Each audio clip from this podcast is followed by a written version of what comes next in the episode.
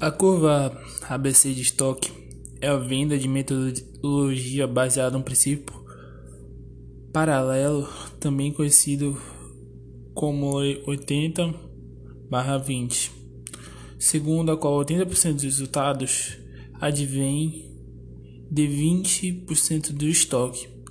O estudo realizado Pareto na Itália no século XIX Todavia, conclui que uma parcela dos 20% da população concentrava cerca de 80% da riqueza do país.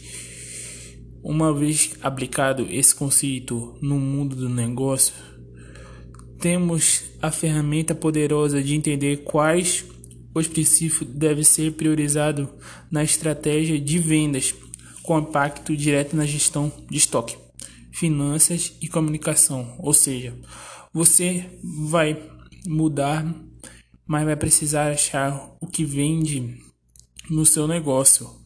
Logo se torna particularidade importante nos mercados que a variedade dos produtos é muito grande, com supermercados, bares, restaurantes, padarias e afins.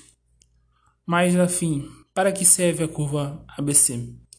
A importância da curva ABC é que ela representa 20% dos itens de estoque e que tragam 80% dos resultados das vendas.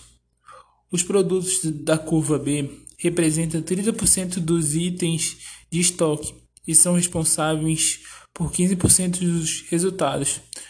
E os produtos da curva C representam 50% dos itens de estoque e são responsáveis por 5% de vendas. E se depender da variedade do mix de produto de um negócio, é possível calcular uma forma de simplicidade da curva ABC, estoque de vendas. O que se deve fazer com o descarte de materiais?